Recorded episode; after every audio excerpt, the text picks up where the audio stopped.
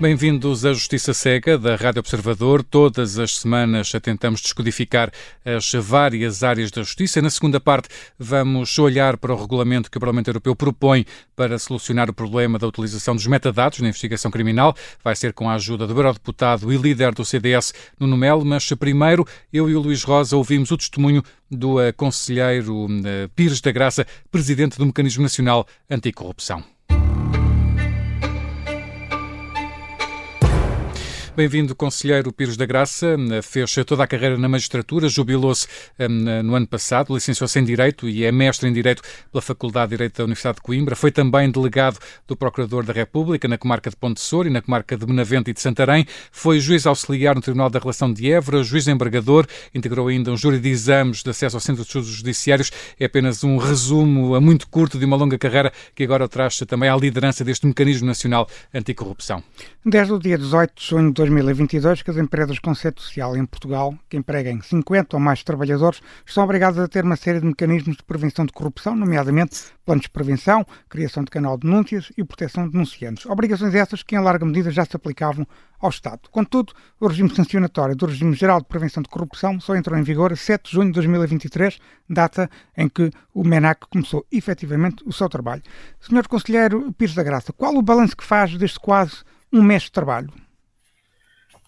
Este balanço sobre. Muito obrigado pelo convite. Uh, portanto, sobre o balanço do mês de trabalho, quer dizer, é uh, um balanço que tem sido um bocado normal na, de harmonia com as circunstâncias estruturais, porque o organismo, uh, apesar do tempo decorrido, ainda continua na fase de instalação, embora agora já seja definitiva mas porque há problemas ainda a nível da informatização, não é, das estruturas informáticas para a criação de uma plataforma eletrónica que é fundamental para efeitos de comunicação, da recepção de dados e de informação. E, portanto, no momento o que há a fazer sobre isso é que, que posso dizer é que essas chamadas entidades abrangidas, que é como se chama essas situações de, de empresas, destas instituições com mais de 50 trabalhadores, são obrigadas a remeter determinadas, determinada documentação sobre a sua organização e funcionamento. Essas entidades abrangidas estão, têm estado a cumprir, eh, muitas delas estão a cumprir, eh, não temos propriamente ainda uma indicação total delas, a princípio, portanto, presumo que cada qual que esteja com este número de quantidade de trabalhadores, eh, por cima deve informar e comunicar. Temos tido muitas comunicações, mas há algumas que ainda não enviaram. Essas comunicações é sobre o plano de prevenção de riscos e sobre códigos de conduta, fundamentalmente, não é? Que transmite, digamos, o, uh, os, os, riscos que possa haver na organização e funcionamento de toda essa sociedade e, e digamos, os valores princípios, regras, não é que depois têm de atuar claro. para se coordenar senhor... e criar, haver harmonia não é, e não haver problemas. Senhor Conselheiro, deixe-me só voltar atrás. Estava a dizer que ainda está em fase de instalação, mas quando o Ministério da Justiça deu conta no dia 7 de junho de que o MENAC tinha entrado em funcionamento, isto pode ler-se no comunicado, dizia, dizia o Governo e o Ministério da Justiça que o processo de instalação estava concluído. Assim, pelo que o Sr. Conselheiro me está a dizer, ainda tem falta de funcionários e de serviços, é isso? Pois, quer dizer, tem havido, tem havido um atraso, um atraso, não é, de, de ordem técnica, até porque isto demorou um bocado. Esta coisa do. começou como provisória, que isto é uma instituição nova em Portugal, e nós começámos, eu fui o primeiro presidente, tive de nomear um secretário-geral e depois tive de propor um vice-presidente. Praticamente nós os três depois é que começámos a trabalhar. Houve aquela série, digamos, de burocracias, de exigências necessárias, fundamentais de estrutura de organização e de segurança. Uh, portanto, isso envolvia, digamos, aquelas uh, leads, não é, de atuações, não é, com com certos sectores, não é também de ordem ministerial e de instituições para registro. É? E, e quando é que espera que a casa esteja totalmente arrumada? Olha, isso que eu gostava de continuar para lhes dizer é que, em princípio, essa questão da, da, de informática, de informatização, eh, tínhamos um bocado ficado na dependência, diríamos, do ICFES, sabem o que é o IFES, não é? O Instituto de Gestão é da, da Justiça. Gestão, né? das Finanças uhum. de Equipamento do Ministério da Justiça. Só que o IFES, uh, sim senhora, que portanto, não, como é evidente, não declinou, mas quer dizer, é torna-se um bocado moroso, está a ver? Há muita morosidade, ou certamente por os mais serviços que eles têm, digamos, de de, de, de ocorrer, nomeadamente tribunais, mas quer dizer, o que é certo é que, digamos, esse fez é que tem demorado, digamos, e, e gerou-se essa, essa estrutura, digamos, de morosidade e por isso da falta de instalação. Está o meu secretário-geral a desenvolver diligências, com vista até agora, porque estamos na, na instalação definitiva já, uma, empresas, digamos, uma empresa autónoma que se escolha uma empresa autónoma que ela própria encarregue, digamos, de instalar e estruturar essa tal informatização se o, se o ICFEI já não comparecer. Portanto, espera, espera que, que em breve tudo esteja a funcionar a, a todo o vapor. Exato. Uh, senhor... embora, embora com aquelas uh, de massas próprias, não é? Ver hum. quem, quem é que a empresa será, é, a empresa terá de vir historiar aquilo, não é? explicar os termos em que se quer e depois as certo. hipóteses que ela tem de cumprir. Mas vamos tentar uh, sentar-nos então no, no, trabalho que, enfim, que, que já têm feito uh, neste, neste mecanismo, uh, Conselheiro Pires da Graça. Já foi aberto algum processo de contornação? Não, não foi aberto nenhum processo de contornação, pela simples razão que isso agora entrou em vigor agora, não é? Hum. E, portanto, entrou em vigor Uh, e, e, em princípio, essas entidades, se entenderem que, que tem havido alguma coisa desse teor, irão comunicar porque o fundamental nesta questão de, do mecanismo nacional de prevenção anticorrupção, do mecanismo nacional anticorrupção, é fundamentalmente uma questão diferente daquela que habitualmente vinha sendo tratada, que é, digamos, aquela feita pelo Ministério Público e pela Polícia Judiciária, sobretudo, que é de detecção, a detecção de, de, casos de corrupção. Aqui é uma questão nova que é chamada questão, uma questão de prevenção, uhum. que foi, que foi eh, uma questão de prevenção que já vai desde os tempos da, das Nações Unidas em 2022, que preconizavam, em 2002, perdão, preconizava a instalação de um mecanismo autónomo, uma entidade totalmente diferente, diferenciada só para os aspectos estritos da, da prevenção. E, portanto, por isso é que isto foi instalado depois, no ano passado, e, e, e portanto, estamos a, a iniciar isso. Fizeram-se diversas coisas, como é evidente, foram feitas diversas coisas. Mas, mas doutor, já, já lá vamos. Deixe-me só lhe fazer aqui uma pergunta. Uma das, uma das grandes novidades da Estratégia Nacional contra a Corrupção foi precisamente o alargamento ao setor privado destas regras de prevenção de corrupção que já existiam no setor público. Isso, São mais isso. de 8 mil empresas, de acordo com os dados da INE, que têm mais de 50 trabalhadores. Portanto, são mais de 8 mil empresas, de empresas que passaram Exato. a estar abrangidas por essas regras. O MENAC tem visto uma abertura das empresas à aplicação das regras? Quer dizer, em princípio não há, não, há, não há conhecimento de uma certa defraudação sobre essas regras necessariamente que haverão de cumprir, porque é essa situação também de, de, a nível privado vai guiar subsidiariamente para as atuações a nível público e, quer dizer, há, há digamos, a atuação dos inspectores regionais, não é? E que certamente espalhados por todo o país e que, porventura, se derem conta de alguma situação anormal ou que implique, digamos, uma intervenção do, do MNAC, não é? Nessa altura, então, ver-se-á. Portanto, no momento, não há conhecimento de haver qualquer irregularidade não é comunicada. Ok. E vê alguma diferença na, nessa, neste mês de trabalho, esta é uma primeira impressão provavelmente, na aplicação Não. das regras entre as empresas que são sucursais multinacionais europeias e as empresas portuguesas? Eu pergunto-lhe isso porque as empresas espanholas e francesas, por exemplo, já são obrigadas a seguir este tipo de regras há vários anos. Pois, Dr. Luís Rosa, uh, em princípio não, porque elas em geral têm cumprido, como eu disse de início, embora não todas tenham conhecimento, mas uh, por isso, digamos, os inspectores também irão ver das situações que há, porque elas têm cumprido e eu tenho lido, não é visto, digamos, o que tem sido enviado sobre os tais planos de prevenção de riscos e os códigos de conduta, aquilo, digamos, formalmente encontra-se bem estruturado relativamente à organização e funcionamento, aos deveres de comportamento, não é? Porque aquilo que depois são isto que eu disse dos planos de prevenção de risco, códigos de conduta, e depois eles têm, digamos, também canais de denúncias, eh, termos de, de, avaliação, não é? Funcionamento daquilo, portanto há uma série de, um controle também de, interno, não é? E portanto essas atividades privadas farão também isso, não é? uma atuação também de, de atividades de controle interno é? de, e de funcionamento das coisas também com códigos de conduta, esse ano. Portanto, no momento, é, quer dizer, acho que a coisa está, no geral, está a cumprir, está a ver, hum. está, estão as, as, chamadas entidades abrangidas, têm estado a enviar isso, não é? Que eu tenho lido, formalmente eh, está mais ou menos aquilo está correto e bem estruturado hum. e, portanto, não há conhecimento de qualquer infração ainda que tenha sido comunicado. Sr. Conselheiro Pires da Graça, deixe-me deixe colocar-lhe uma questão muito, muito concreta uh, sobre, sobre todo este processo, que é a seguinte, uma das motivações uh, para as empresas aplicarem os mecanismos de prevenção uh, de corrupção passa pela possibilidade desse cumprimento impedir que uma determinada sociedade comercial possa vir a ser acusada enquanto pessoa coletiva do crime, de corrupção ativa. Essa imunidade, chamemos-lhe assim, deriva da lei ou vai depender da decisão do procurador responsável por essa investigação? Pois, uh, não, quer dizer, isso são, são coisas um bocado diferenciadas. Uh, uh, essa atuação que deve cumprir a empresa é independentemente depois de, de, da realidade, porventura, que ela observar. Porque se ela observar o que ela determinou, muito bem. Aí, pois, se é precisamente para prevenir o crime, não é prevenir a corrupção, o problema não se põe. Agora, se acontecer apesar disso, se acontecerem infrações desse género, é que, digamos, de, obviamente que o Ministério Público aí tende a atuar nos termos gerais. Portanto, não, uma coisa não prejudica a outra. O mecanismo, o é para efeitos de prevenção. Se tiver conhecimento de infrações, ou atua nessa, nesse nível da Comissão de Controlo de Nações, a qual para o setor privado ainda é só daqui a mais um ano, e, uh, e, mas o Ministério Público atua, o PJ atua à vontade, não é relativamente ao que tiver claro, justificado a nível O Ministério Público é o titular da ação penal e claro que tem. Mas Sim. o doutor está a dizer daqui. É, embora, embora o MNAC, se tiver conhecimento de alguma situação dessas, claro. a nível de comunicações havidas, comunica também que seja um crime, comunica imediatamente ao Ministério Público. Ok. A transposição da diretiva do, do whistleblower, uma, uma diretiva europeia, obrigou à criação destes canais de denúncia, quer no setor privado, quer no setor público. Vários especialistas que têm acompanhado a criação destes canais de denúncia denúncia no setor privado, nomeadamente nas grandes empresas, dizem-nos que esses canais de denúncia têm levado mais uh, à, denúncia de situações de conflito laboral ou até mesmo de assédio sexual do que propriamente de situações de corrupção.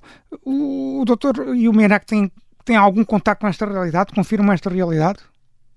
É, não confirmo, não posso deixar de confirmar, porque apenas, digamos, eh, essa realidade apenas é conhecível pelo MONAC quando houver informação concreta sobre situações havidas sobre isso. E situações concretas havidas, em princípio, só aquelas que possam representar uh, contra nação ou crime, não é? E relativamente a isso, em princípio, não tenho conhecimento, não foi manifestado nada. Houve umas denúncias de alguns, mas de coisas diferentes, e portanto, neste momento, quanto a isso, não, não há conhecimento. Hum. Senhor eh, Conselheiro, o, o, eh, o orçamento do, deste mecanismo é de 2,1 milhões de euros. A Procuradora-Geral Adjunta afirmou ao Observador em junho, que, em junho do ano passado, que, que, este mecanismo, tal como estava previsto na lei, era uma estrutura demasiado pesada e mastodôntica. Tendo em conta este orçamento, tendo em conta também esta declaração, a sua experiência de quase um ano na liderança um, permite-lhe concordar ou discordar destas, destas críticas? As críticas feitas, nomeadamente, pela Procuradora-Geral Adjunta Maria José Morgado. Quer dizer, essa crítica é um bocado uh, insegura, não é? E um bocado, diríamos, um bocado incerta, não muito fundamentada, porque uh, de, harmonia com a experiência que iremos vendo se o orçamento é demasiado ou não é, porque isso foi feito num, com base, como isto foi uma instituição a partir do zero, foi numa estimativa que se fez, não é, relativamente ao número de funcionários que irá empregar e às situações de conteúdo, não é, que devem ser utilizados depois pelo MNAC. E, portanto, dessas situações, já que, ao contrário, ter em conta, por exemplo, as despesas de pessoal, com remunerações certas e permanentes, abonos variáveis, segurança social, aos bens e serviços, na aquisição de bens ou de serviços, despesas correntes, aquisição de bens de capital, Portanto, é, há sempre estes aspectos, não é? O, o mecanismo está. está o, recursos o, materiais e financeiros têm nesse, nesse sentido, nesse sentido, o, mecanismo está, de certa forma, demasiado dependente uh, de inspeções gerais de vários ministérios. Há demasiada dependência nesse, nesse aspecto? Não, doutor, não. É, isso é uma coisa, uma pergunta pertinente e, e tem uma resposta que é óbvia. A própria lei, não é? Proíbe que o MNAC não é, receba uh, instruções ou determinações de, dos organismos, de, normalmente ministeriais. O, o, que é certo é ao contrário. O MNAC é que tem a obrigação, tem poderes de iniciativa, controle e de punição, de indagar e investigar, desde o, governo, digamos, até às autarquias locais, até às instituições públicas. O governo, eh, o MNAC tem carta branca para agir, sobretudo, é até no próprio Banco de Portugal, apenas constatação quanto a este na parte relativa à liderança com os bancos centrais, mas o resto, digamos, é o MNAC é que atua e investiga, não recebe determinações de ninguém e não recebe, portanto, instruções de qualquer qualquer organismo. É? Portanto, questão... Antes, pelo contrário, eles são obrigados a comunicar as situações que também lá tenham, não é relativamente à organização e funcionamento. Claro, como o doutor ainda há pouco estava a dizer, como o senhor Presidente ainda há pouco estava a dizer, a Comissão de Sanções, a unidade do MENAC que faz a instrução dos processos de contornação, é essencialmente composta por pessoas das inspeções gerais. Receia que se venha a verificar aqui um conflito de interesse na aplicação de sanções, visto que, nomeadamente o setor público, visto que as, as inspeções gerais dependem da confiança política dos respectivos ministros? Não, não, porque o processo de contornação a existir, como é evidente, o processo guia-se por situações independentes e ilegais, não é? Tendo cumprido determinado pela lei. E nessa ótica, mesmo se forem entidades públicas, como é os inspectores, a função deles, a missão deles tem de ser também independente exclusiva relativamente à funcionalidade a que estão assistidos, não é? E esses inspectores gerais que fazem, farão parte nessa altura da, daquilo de uma estrutura que há no, no MNAC, como sabe, há um, um, conselho consultivo, há uma comissão de acompanhamento e há a comissão de sanções. E, portanto, essa comissão de sanções, eh, quem integrar essa comissão de sanções é que ficará, digamos, o elemento respectivo que instruir o procedimento, o processo, é que ficará a cargo, digamos, toda toda essa atuação e tudo essa é conforme com a legalidade e com a situação, a situação concreta não é que, que está em curso. Há um outro ponto, há um outro ponto importante na, na, lei que criou este mecanismo e o regime geral de prevenção de corrupção. O setor privado pode ser sancionado com coimas, enquanto as instituições públicas não. Podemos falar aqui de dois pesos e duas medidas, Sr. Juiz Conselheiro? Não, então se o setor privado pode ser também com as, as, estas contraordenações, não é? O setor público não é? aplica-se depois a regras também geral, não é? Se for o caso disso, ou a comunicação, digamos, nesse aspecto, aos organismos, não é, de, de tutela sobre a matéria para procederem em conformidade. Muito bem. A primeira atividade pública do MENAC foi o lançamento de uma campanha de sensibilização contra a corrupção, entre os exemplos relacionados com outras profissões. O anúncio referia que um funcionário público que receba dinheiro para não aplicar uma multa está a praticar um ato de corrupção. Isso criou uma grande polémica com os sindicatos da função pública. Uh, eram duas perguntas para finalizar, temos mais dois minutos para, para terminar a primeira parte. Conseguiu compreender a razão desta polémica e, por outro lado, campanha, as campanhas de sensibilização vão ser, vai ser uma aposta forte do MENACO.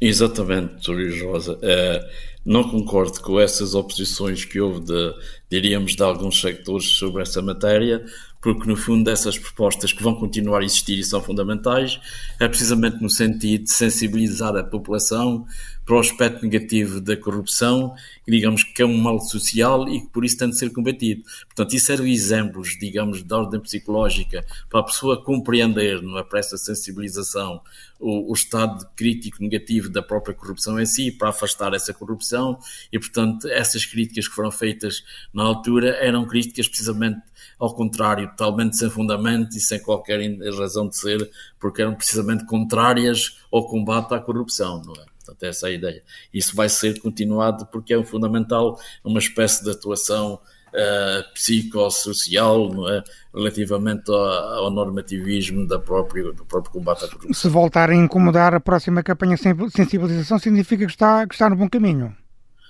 É, exatamente, se, voltar, se, se voltarem a incomodar, isso é, digamos, igual a zero, não é? Não há qualquer relevância, incomoda ou não, pode incomodar até se cansarem de incomodar, mas isso não tem qualquer relevância sobre a atuação do MNAC. Se o MNAC entender que isso é essencial, necessariamente terá de continuar e, e, e propagar essas atuações contrárias à corrupção.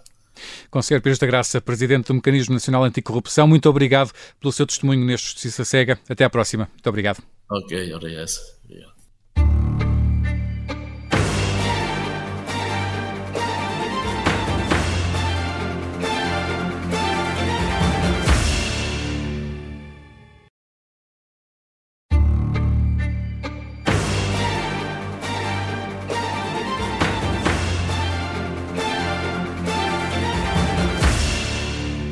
Segunda parte do Justiça Cega. Hoje contamos com a ajuda do Eurodeputado e líder do CDS, Nuno Melo, para analisar o caso da semana. Vamos olhar para o novo regulamento europeu sobre os metadados, do qual Nuno Melo é um dos relatores sombra. Mas primeiro, Luís Rosa, explica-nos este caso. É um tema que já abordamos várias vezes aqui no Justiça Cega, a inconstitucionalidade da lei dos metadados que impede o acesso aos metadados das comunicações eletrónicas por parte dos órgãos de polícia criminal. No dia 13 de junho, o Parlamento Europeu aprovou um regulamento que abre a porta para que os metadados das comunicações telefónicas e eletrónicas possam vir a ter um novo enquadramento legislativo. Nova legislação essa que terá de ser compatibilizada com as decisões do Tribunal de Justiça da União Europeia, que tornou inválida a chamada Diretiva dos Metadados, a base da nossa lei nacional sobre esta matéria lei essa que foi declarada inconstitucional, por permitir uma conservação generalizada e indiferenciada de todos os dados de tráfego e da localização de todos os assinantes de uma determinada operadora telefónica ou de comunicações Vamos então analisar este caso com a ajuda do eurodeputado, o líder do CDS, Nuno Melo. Bem-vindo, Nuno Melo, Justiça Cega. A origem do, do, chamado problema dos metadados reside no facto do Tribunal de Justiça da União Europeia ter decidido em 2014 que é inadmissível uma conservação generalizada e indiferenciada, como ouvimos, de todos os dados de tráfego e de localização. No seguimento dessa decisão, o Tribunal Constitucional considerou inconstitucional a nossa lei dos metadados. Esse regulamento foi ainda aprovado no mês, neste mês pelo Parlamento Europeu. Pode ajudar, Nuno Melo, este regulamento a, a, pode ajudar a solucionar este problema em que nos, nos vemos envolvidos nesta altura? Eh, bom dia. Eh, pode ajudar o regulamento e a diretiva. Nós estamos a falar de, de um pacote, em ambos casos tratando-se do e-evidence, e que tem em vista duas possibilidades. Ehm, uma é a de do pedido de ordem de produção de provas, o outro de uma ordem europeia de conservação, mas já lá vamos. Isto tem um histórico e é importante que as pessoas saibam. O histórico tem que ver com a, a circunstância de, na sequência dos ataques terroristas em Paris e da dificuldade de se acederem a, a, dados, aliás, minto, dos ataques terroristas em Bruxelas e da dificuldade de se acederem a dados, há cinco anos atrás, os ministros de Justiça dos Assuntos Internos e os representantes das instituições da União terem decidido avançar para esta forma mais expedita de recolha de dados. Mas foram precisos cinco anos até que o Parlamento Europeu, o Conselho e a Comissão se entendessem. Aquilo que se encontrou depois deste entendimento foi uma forma expedita, mais rápida, com garantias de respeito eh, pelos limites constitucionais dos países de obtenção de dados de produção de provas eletrónicas que, enfim, dos prestadores de serviços, que podem ser empresas de telecomunicações ou redes sociais, por exemplo. O regulamento aprovado fala explicitamente em Ordem Europeia de Conservação de Informações Eletrónicas e em Ordem Europeia de Entrega de Informações Eletrónicas. Explique-nos um bocadinho que, é que conceitos jurídicos são estes. São, são conceitos jurídicos ou correspondem a novas entidades que poderão vir a ser criadas? Uh, são duas realidades diferentes, ambas que se compreendem. A Ordem Europeia de Produção de Prova basicamente significa a possibilidade da autoridade judiciária de um país eh, pedir a entrega de determinados dados, e depois também podemos falar sobre isso. Estamos a falar de três tipos de, de dados: estamos a falar de dados de assinantes, dados de tráfego ou dados de conteúdo. E, portanto, a autoridade judiciária requer que sejam entregues esses determinados dados. Eu gostava de ter uh, que tivessem isto em conta. Mais de 50% de todas as investigações criminais são neste momento feitas uh, ou têm na sua base feitos pedidos transfronteiriços de obtenção de provas eletrónicas. Hoje dificilmente a criminalidade é apenas doméstica. Claro. Já a Ordem Europeia de Conservação é uma coisa diferente.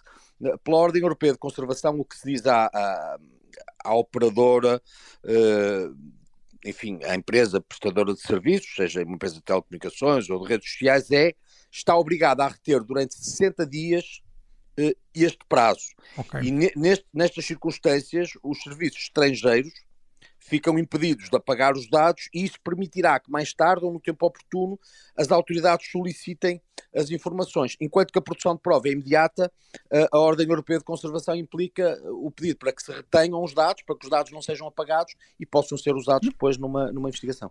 E como é que esta solução funciona, funcionará eh, na prática? Portanto, estamos a falar, vou agora falar de no prazo de 60 dias, isso significa que as operadoras são obrigadas a conservar, ao contrário, de, por exemplo, aqui em Portugal, eram obrigadas a conservar, salvo erro, durante seis meses e agora passariam, na prática, a, a ser obrigadas a conservar durante apenas 60 dias. É, isso, é esse o prazo que, ou seja, passado 90 dias já, já não poderão, já não serão obrigadas a, a, a ter, a ter esses dados. Eh, mas note que uh, há também prazos muito mais rápidos para a resposta, coisa que não acontece. Uh, por exemplo, na ordem de produção de prova, são obrigados a responder num prazo de 10 dias ou em 8 horas em casos de emergência.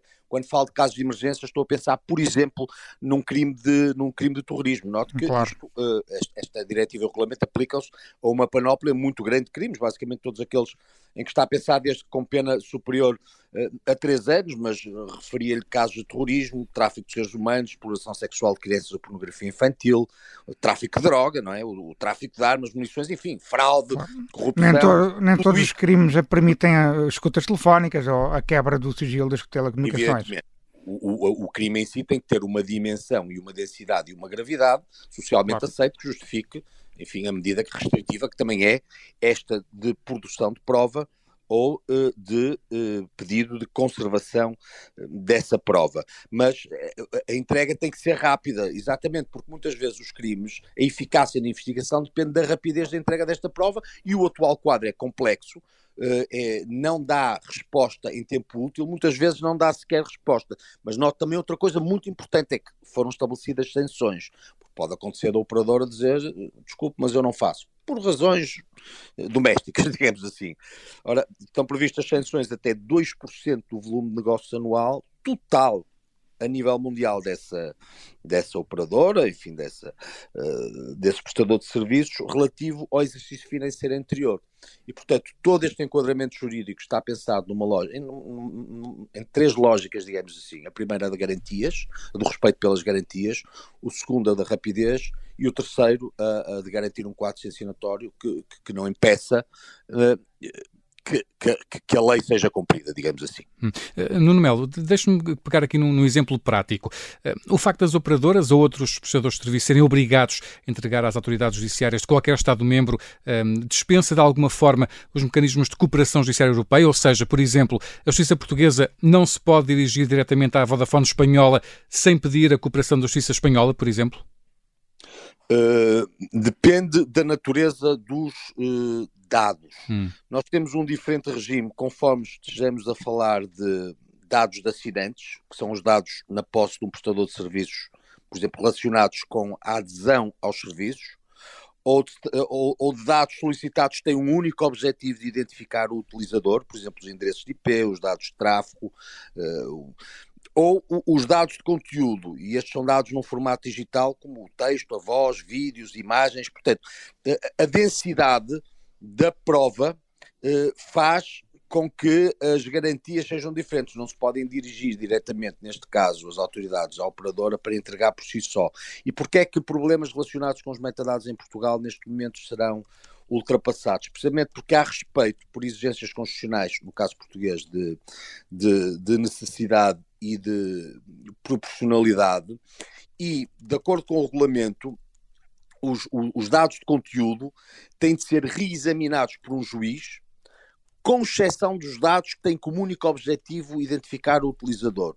Eh, e, e, portanto, neste caso, há um respeito pelo, pelos limites de necessidade e de proporcionalidade que a, que a Constituição obriga, eh, e os dados mais sensíveis exigem a apreciação de um juiz. Os dados menos sensíveis podem eh, tornar bastante, a, a, enfim, digamos, a apreciação do. Ou seja, do o Ministério Público poder atuar sem, sem requerer a intervenção dos juízes nos dados, nos dados menos graves, pode. Okay. Nos dados menos graves. Mas a nossa lei impõe sempre a presença de um juiz, a, a posição de um juiz ou a intervenção de um juiz nessa matéria. Uh, a autoridade judiciária, ao abrigo do princípio do mútuo reconhecimento, a grande vantagem eh, no e-evidence, como já acontecia com a Ordem Europeia de Investigação, a Ordem Europeia de Investigação é isto sem ser para meios eletrónicos. Permitiu que um juiz de um país pedisse uh, a outro país que fosse executado o meio de prova, sem necessidade de reavaliação judicial desse país de destino, ao abrigo do princípio do mútuo reconhecimento. Mas, de fora deste instrumento, que foi fundamental, por acaso também fui relator da Ordem Europeia de Investigação, uh, olhe, por exemplo, estas, estas uh, diligências que aconteceram agora no caso Madeleine McCain acontecem Sim. ao abrigo precisamente da Ordem Europeia de Investigação, não continham as possibilidades relacionadas com as provas em meio eletrónico e por isso é que houve a necessidade de, do e-evidence. Mas ao abrigo do princípio do mútuo reconhecimento, eh, a autoridade do país de destino, desde que requerida a produção de prova por uma entidade legítima no país de origem, é obrigada a executá-la nos termos que acabo de lhe nos termos que acabo de lhe dizer, a garantia é dada no país de origem, validada através de um, de um juiz. Muito bem. Ou do procurador, nos casos menos graves. Claro. A lei ainda terá de ser confirmada pelo Conselho da União Europeia. A Comissão Europeia não tem aqui nenhum, nenhum papel nesta matéria? Há aqui uma negociação direta entre o Parlamento e o Conselho? Na verdade, a negociação já aconteceu e foram precisos cinco anos para que o Parlamento e o Conselho chegassem a acordo quanto à proposta da Comissão. A proposta é da Comissão Europeia, que tem, iniciativa legislativa, que tem a iniciativa legislativa, é de abril de 2018. Estivemos cinco anos a trabalhar neste, neste, neste diploma, precisamente porque estão em causa direitos pessoais, dados sensíveis e, portanto, toda esta matéria, mesmo do ponto de vista político, é muito complexa e agora o que está em causa já mesmo é a entrada em vigor. Okay. E, e, vai haver uma entrada em vigor diferente para o regulamento e para a diretiva. No caso do regulamento, a entrada em vigor será 36 meses depois, isto é uma coisa complicada, do 20 dia da publicação no Jornal Oficial da Comunidade uh, e entra diretamente em vigor, no caso do regulamento, a diretiva tem que ser transposta para a ordem jurídica interna em 30 dias depois da entrada em vigor no 20 dia seguinte ao da publicação isso, isso, isso em, termos, em termos práticos, Nuno Melo, uh, e, e, sabendo nós que este é um assunto que, que tem provocado muitos atrasos na, nas investigações, isso significa o quê? Estamos a falar de, significa de que, que ano? esperar ainda 36 meses no mínimo. Uh, é isto que significa. Hum. São, são, prazos, porque, repare, nós estamos a falar de muitos países e estamos a falar da adaptação dos países na sua ordem jurídica interna a novos instrumentos que são muito complexos. Ou seja, 2000, há... 2025. Sim, fazendo as contas uhum. por volta disso.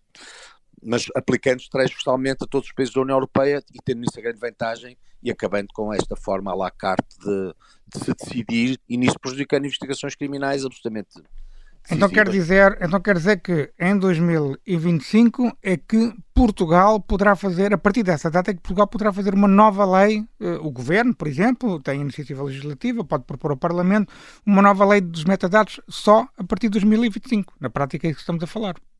O que estamos a falar da entrada em vigor desta, no caso da, da diretiva, o que estamos a falar são destes prazos, sim, que são, que são os que são, uh, que é como, como tal qual lhe disse, não é? A diretiva transposta no prazo de 30 meses depois da entrada em vigor.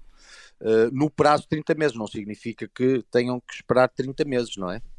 Uh, porque há uma entrada em vigor e depois há um prazo para a transposição. Decorridos os 30 meses é que o país fica, entra em, em, no, no, quadro sancionatório por não cumprir com as suas obrigações comunitárias.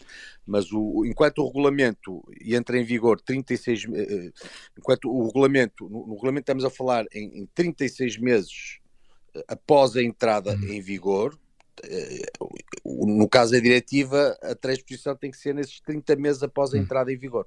Nuno Melo, uh, porquê é que a Comissão nunca propôs uma nova diretiva uh, ou logo, logo depois dessa primeira decisão de 2014 do, do Tribunal de Justiça da União Europeia? Porquê é que houve tanto tempo de espera até haver este, este, este, este novo regulamento? Bom, porque em primeiro lugar, foi preciso uma declaração conjunta dos ministros da Justiça e dos Assuntos Internos e dos representantes das instituições da União. São, são muitos países, são diferentes quadros jurídicos. É preciso encontrar uma fórmula comum base e básica que depois também, previsivelmente, possa ser tida como boa ou trabalhável pelo Parlamento Europeu e pelo Conselho. Eh, o, o, processo legislativo na União Europeia, como bem sabemos todos, não é tão simples como o processo legislativo nacional, eh, porque acontece em co-decisão, com a participação de diferentes eh, entidades e, e, é, infelizmente, ainda razoavelmente lento, mas depois de. Isto também havia grandes divisões, havia grandes divisões na Comissão também sobre esta matéria, não? Na Comissão e nos partidos. Na Comissão e nos partidos. Há sempre um binómio conflitual entre a proteção de dados e as necessidades de segurança de cada vez que. Aliás, há a grande questão neste tema, claro. É o, esse, tema. Esse equilíbrio, o equilíbrio entre o, o direito à privacidade e a proteção de dados e o direito da comunidade à segurança. E esse é o grande. E esse é o problema. E é o problema no qual depois se concentram os o principal dos agentes políticos e, e dos legisladores, porque estas, eh, enfim, normalmente eh, há uma fronteira à esquerda e à direita, com a esquerda Sim, tendendo claro. para a proteção de dados e a direita tendendo para a segurança, a, a dificuldade está sempre no ponto de equilíbrio. O ponto de equilíbrio surge quando as leis são aprovadas, ou os regulamentos, ou as diretivas. Conseguiu-se aqui, conseguiu-se na Ordem Europeia de Investigação, mas quer num caso, quer no outro, depois de muitos esforços, infelizmente depois de atentados terroristas, porque eu, enfim, tal qual comecei, uh, esta, o evidence nasce dos ataques terroristas em Bruxelas e, da, e, da, e do absurdo de saber que tivesse havido alguma colaboração mais eficaz prestadoras de serviço, provavelmente muitos destes atentados tinham sido evitados. Mas claro. isso também não invalida que dados devam ser protegidos e, portanto, é preciso encontrar o ponto de equilíbrio. Só uma é última, uma última pergunta. O prazo de 60 dias é melhor que nada. Obviamente que não é tão bom quanto um prazo de 6 meses, mas é melhor do que nada, como é óbvio. A minha pergunta é: receio que esse prazo de 60 dias uh, possa não ser suficientemente eficaz Ou seja, possa não ser suficientemente uh, lato, digamos assim, para guardar dados uh, que sejam realmente importantes. Lá está, por isso, esse exemplo que acabou agora de dar, possam evitar outros atentados terroristas. Uh, nós estamos a falar neste caso na, na Ordem Europeia de Conservação. Sim. A Ordem Europeia de Produção de Provas é imediata. E, para esses casos tem que entregar as provas no prazo de 10 dias, ou se for um, carro, um caso de emergência extrema, uh, em 8 horas. Uh, precisamente para evitar isso que, que me diz. Uh, ora, 60 dias, estamos a falar dos outros casos em que se entende que serão suficientes para a autoridade judiciária decidir se devem ser entregues ou não. Eh, no limite, se o prazo de 60 dias está a precludir, então transforma a conservação em produção de prova e diz: entreguem-me lá uh, essas provas. Nuno Melo, muito obrigado por ter vindo à Justiça Cega ajudar-nos a olhar para este novo regulamento europeu sobre os metadados. Obrigado, até uma próxima. Muito obrigado. Nesta Justiça Cega, temos tempo ainda para as alegações finais do Luís Rosa. Luís, vamos então às tuas habituais notas para a atualidade da semana na área da Justiça. Começamos eh, pela positiva hoje. A Procuradora Cristina Ribeiro é a tua balança. Porque é que ela se destaca por ser equilibrada e ponderada? Porque recebeu em nome da Procuradoria no Tribunal Penal Internacional o Prémio Anual da Provedoria Europeia. O prémio foi atribuído em conjunto à Procuradoria do TPI, ao Eurojusto e ao Secretariado da Rede contra os Genocídios. Tem em causa a construção de um guia informativo que destacou entre 57 projetos apresentados. O guia prático foi construído em conjunto por aquelas três entidades e serve para ajudar as ONGs e outras entidades que queiram investigar crimes de guerra, crimes contra a humanidade, crime de genocídio, ajudar essas, essas entidades a recolherem provas de forma válida e de forma a que estas provas sejam, obviamente, levadas ao conhecimento, por exemplo, do Tribunal Penal Internacional, de forma a que os responsáveis por esses crimes sejam levados à justiça. Numa altura em que a guerra da Ucrânia trouxe de volta à Europa uma realidade que pensávamos que era um exclusivo de de África e da Ásia, este tipo de projetos ajudam a construir um modelo de cooperação que tenta levar a justiça a todos os cantos do mundo onde são praticados crimes contra a humanidade. A Procuradora Cristina Ribeiro foi uma das pessoas que construíram o projeto. Isto é um projeto de equipa que se chama Guidelines for Civil Society Organizations, mas merece os parabéns em termos individuais por ser um símbolo do respeito que as magistraturas portuguesas têm pelo Estado de Direito. A Procuradora Cristina Ribeiro é então a tua balança de hoje. A lei da amnistia ainda não está clara para ti, Luís, porque é que ainda está de olhos vendados? Porque vários constitucionalistas prestigiados garantem que a lei da amnistia é inconstitucional enquanto que o Governo assegura que os princípios constitucionais são respeitados por esta lei da amnistia. A questão reside num ponto simples de explicar. Trata-se de uma lei que se dirige apenas a um grupo etário específico e predeterminado. Basta ler, aliás, a proposta de lei. A lei aplica-se a cidadãos que tenham entre os 16 e os 29 anos de idade à data da prática do crime ou da contraordenação até o dia 19 de junho de 2023. Ora, este é precisamente o ponto que tem sido criticado por vários constitucionalistas, como Paulo Otero ou Jorge Bacelar Gouveia, que falaram com o Diário Notícias sobre esta matéria. Há uma diferenciação entre pessoas penalmente imputáveis em função de idade, ou seja, pode estar em causa a violação do princípio constitucional da igualdade. Os próprios serviços jurídicos da Assembleia da República, quando a elaboração da nota de admissibilidade da proposta de lei, levantam precisamente essa questão. A questão é que, tendo em conta a urgência da matéria, visto que a lei da amnistia deve entrar em vigor antes do Papa Francisco vir a Portugal na primeira semana de agosto para a Jornada Mundial da Juventude, dificilmente o Tribunal Constitucional será chamado a se pronunciar sobre esta matéria de forma prévia.